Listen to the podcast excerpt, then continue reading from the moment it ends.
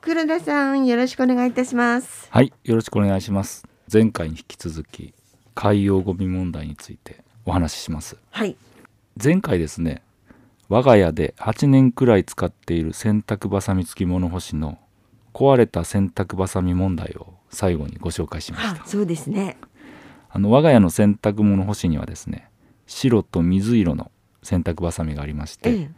それぞれ22個のうちですね白が2個水色が19個ですねすでに壊れていて使えない問題です水色の方がはい壊れやすいはい圧倒的に壊れやすいそれはなぜかというあら、はいもうなんか問題から始まりましたけどなんででおそらくで すねこれ確定的な答えではないんですがええおそらくまあ定性的にお話しするとあの洗濯物って、まあ、日光を浴びるところに干しますあーはいそうすると日光の中の紫外線、はい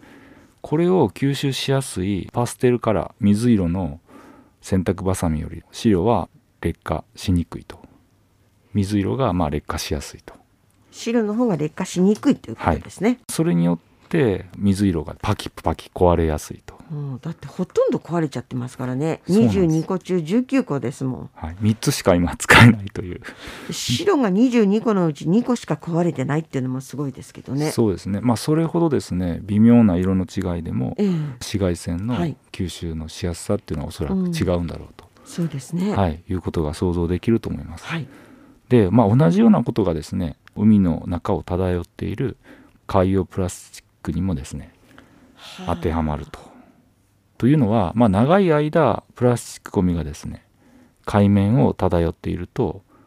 太陽から紫外線を受けると。はいでまあその後劣化して、えーあー砕ける小さくなると。な波だけじゃないねそうですねただやっぱり波みたいな力もまたその砕けるにはうん必要になってくるとはいいうことも報告されています。はいであの今日の話題はですねこの海洋プラスチックごみについてなんですが海洋プラスチックごみの中で特にですね5ミリメーターよりも小さなプラスチックこのマイクロプラスチックと呼ばれるプラスチックごみについてお話ししたいと思います。もうこれ結構な話題ですよねあのジャムスティックで、はい、マリアナ海溝の一番深いところでも、はい、このマイクロプラスチックごみがはい、すでに見つかってるっていうのは、はい、お聞きそうですねしましたそれに関連する話もですね少しあのああるのはい、後ほどお話ししようと思いまあはすわかりましたこのマイクロプラスチックなんですけども、まあ、非常に小さいのであの海の生き物が、まあ、間違って食べたりですねはいあるいはあの食物連鎖とかですね生物過程によって海の生態系の中に取り込まれていくということが懸念されてまして、はいその日本周辺でですね浮遊するマイクロプラスチックその密度なんですが実は他の海域よりも高いということえが知られています。えどうして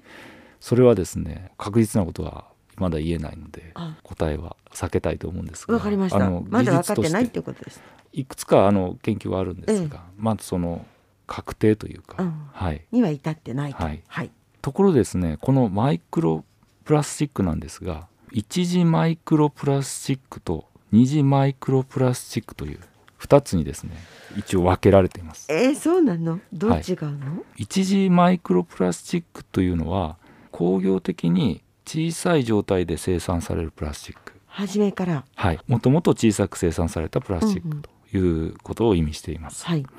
で例えば化粧品歯磨き粉あと洗顔剤なんかに入っている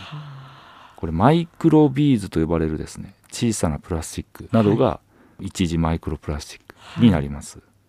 で化粧品だとラメはいキラキラしたラメですね、はい歯磨き粉であれば研磨剤はい洗顔剤であればスクラブとして製品に入っているあー入っていいるますわねはい、こともあります。でマイクロビーズはマイクロプラスチックの中でもですねめちゃくちゃ小さくてですね、うん大きさは数ミクロンから数百ミクロン数百ミクロンっていうと 0. 数ミリ1ミリよりもちっちゃいねはい当然ですね、まあ、目に見えないくらい小さいっていうのが特徴ですね。はいで1本の洗顔剤にですね33万粒のマイクロビーズが入っていたという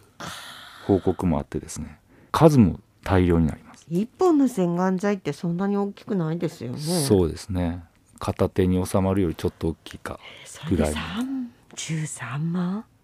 という製品もあったというあら。でこれが洗面所やバスルームから下水に流れ込んで、うん当然小さいので下水処理場でも除去できなかったものこれがですね海に入っていくうんとうん。いうことになります、はい。でまあ当たり前なんですが人間の作ったものなのでこのマイクロビーズっていうのはですね非常に球形なんですよまん丸なんですよ丸のね。で自然界では異質なくらい球形のゴミとしてですね発見されるというはあ。そういうものになりますね。はい。まあ、要するに私たちですね何も悪意はなくても、うんまあ、知らず知らずの間に海洋ゴミを増やしてしまっているという、もうそういう現実が今あるっていうことですよね。はい。そうなんですただまあ国によってはですね法律でマイクロビーズの製造販売をですね段階的に禁止している国もあるんですがあまだ業界の自主規制というそういう国もありますで次にですねあの二次マイクロプラスチックについてですあ。はい。こちらは工業的にそれなりに大きなサイズで生産されうんうん。プラスチックごみとして海の中とか周辺に放置されると長い年月をかけてあ環境中で小さくなっていく、まあ、そういうプラスチックをあ。もともとは大きくてもだんだん小さくなるのが20マイクロプラスチック。はいその通りです、はいで冒頭でお話しした、まあ、紫外線による効果であるとか、あとみどりさんがお話しされた波によるああはい。はい、物理的な力を受けてプラスチックが砕けてですねどんどん小さくなっていくとこの二次プラスチックがですねあの海の中に大量にあるということが分かっていますうんうんでまた海の中だけではなくて陸上でもですねマイクロプラスチックが生まれてしまいます、ええそうなんですか。はい、例えば化学繊維の服をですね洗濯機で洗うとあマイクロプラスチックファイバーっていうのがですはね、下水に流出してしまって下水処理場で処理されなかったものが川や海に入っていってしまあ。う。うん。でまあ今日僕が着てるこういうフリースなんかもですはいね、はい着ること多いんですが、まあ、知らず知らずのうちにですね海洋ゴミを増やしてしまっているというようなことになります。それでマイクロプラスチックなんですけど、まあ、海の中で砕ける小さくなるというお話したんですけど、どこまで小さくなるのか、はい。そしてまあ最終的にはどうなってしまうのかこういうことが疑問になくならないでしょう。思われると思うんですここで僕バシッと答えたいんですけど実はですねここがですねまだ明らかにされていないえポイントそうなんですか。はいというのもですね、通常マイクロプラスチックを調査する際はですねある大きさの網目を持ったネットをですね、うんうん。海面付近でこう引っ張るんですね超アナログですね。はいでこのネットに入ったプラスチックの大きさとか形状個数大きさなんかをうんうん調べます、はい。で一般的なネットの網目の大きさっていうのが330マイクロメーター0.33ミリメーターはあ。これよりもですね実は小さなマイクロプラスチックっていうのは網目をですねすり抜けてしまうのでまあ、そうですよね。はい、採取ができないということになってしうまん。います。じゃあこれもっと網目ちっちゃくすればいいんじゃないですか。はい、そうすると小さいものも取れるんじゃないかと思われるんですが、ネットのですね網目を小さくすればするほど例えば小さな植物プランクトンなんかも一緒にネットに入っちゃうあそうすると網目の目地を塞いじゃってですねあ。あネット引っ張ってる間に目地が詰まっちゃうとあ。あら。ネットからですね海水が今度出ていかなくなってですねすごい抵抗がかかるのでこうネットが破けちゃったりもするんであすらねまた微妙な問題。そうなんですよだからある程度の大きさのものまでしか採取できないという問題もありますしまたですね先ほどあの通常マイクロプラスチックを調査する際は、まあ、ネットを海面付近で引っ張ってとあはい。お話ししたんですがあのみどりさん先ほどお話になったように実は海底からも深いところからね。はい、マイクロプラスチックがすでに発見されています皆さん想像されるようにもともとプラスチックって海水よりも軽い、ですよね。はい、通常はまあ海水に浮かんでいるはずなんですがですよね。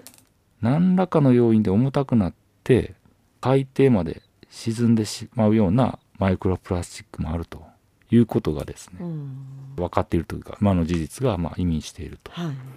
ということはあのマイクロプラスチックは海面だけではなくて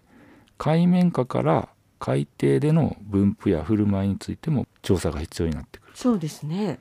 ということがですね想像していただけると思いますそれはまだやってないんですかまだ取り掛かり始めているところだと思いますねあで海深くて非常に広いのでなかなかですね調査も難しいとーいうところですねだから先ほどの網目を使ったはいものももしかすると別の方法でやると、はいより細かいのも取れる可能性はあるってことそうですね、まあ、そこをまあ人知を尽くして新たなうんそういうことなんでしょうね、はい、機械を作るだとか、うんまあ、そういう努力が必要ですね。でただまあいずれにしても一度ですねこういう人為的な異物が自然界に入ってしまうとこんなにもその分布であるとか汚染のプロセス過程を調べることがですねと大変なのかということがですね、まあ、改めて思い知らされるというのがこの問題の今あれですね。深いところですよねそうですね非常にディープな問題ですね。ですよねはいでまあそんなことを考えるとですね、まあ、我が家の洗濯ばさみこれもですね